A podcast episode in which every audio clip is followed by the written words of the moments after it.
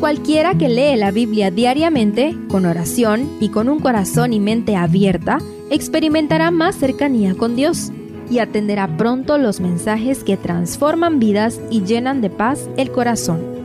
Únete en la lectura de la Biblia en Reavivados por su palabra.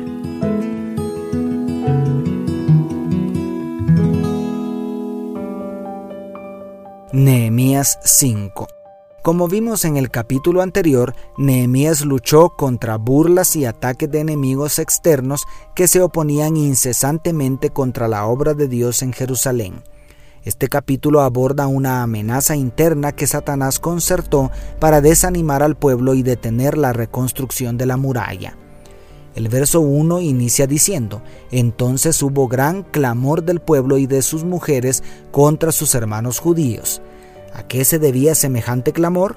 A la esclavitud que estaba viviendo el pueblo común tras haber sido milagrosamente liberados del yugo babilónico por obra del Altísimo. Esclavitud, pero ¿cómo es posible? Lo que sucedió es que los judíos nobles, es decir, los ricos, habían empobrecido a sus hermanos haciéndoles préstamos, cobrándoles intereses. La situación económica de los pobres era tan grave que habían vendido sus tierras, sus ganados y sus hijos. Literalmente, algunos no tenían ni para los granos básicos para alimentarse. La ley de Moisés prohibía terminantemente la usura y la venta definitiva de las tierras, pero al parecer en Babilonia aprendieron a explotar a los pobres. ¿Qué hizo Nehemías ante semejante crisis provocada por los ricos y poderosos del pueblo? ¿Qué podemos hacer los cristianos para aliviar tanta injusticia social que carcome a la sociedad en que vivimos?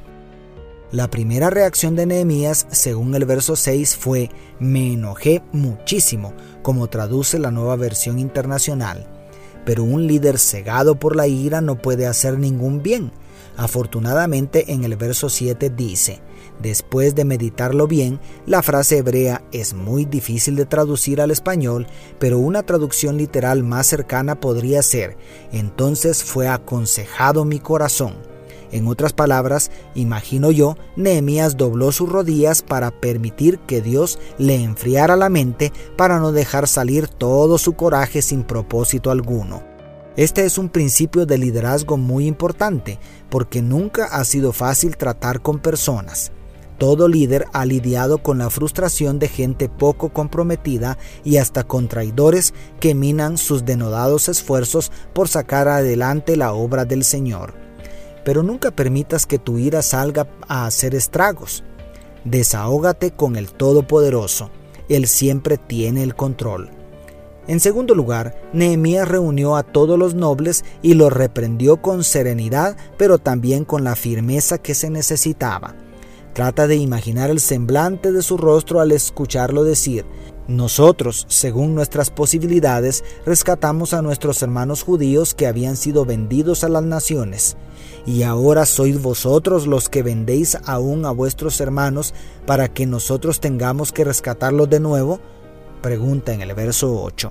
Reprender el pecado, y especialmente el pecado de los ricos y poderosos, requiere de valor e integridad. Sin embargo, Nehemías los reprendió de tal manera que ninguno se atrevió a contestarle. El Espíritu Santo intervino para producir un genuino arrepentimiento.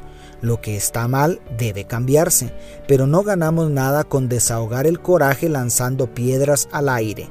Lo que el pueblo de Dios siempre ha necesitado es la verdad dicha con tacto y amor para que produzca frutos.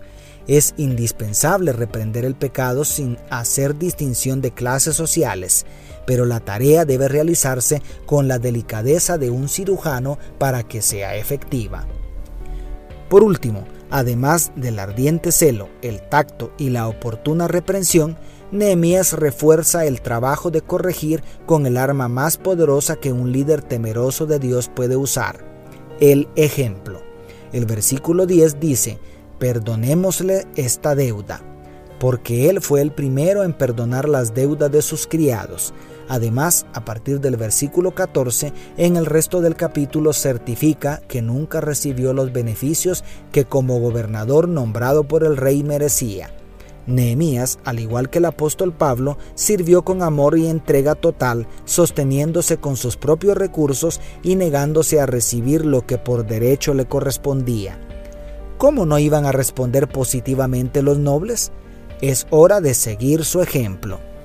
Dios te bendiga, tu pastor y amigo Selvin Sosa.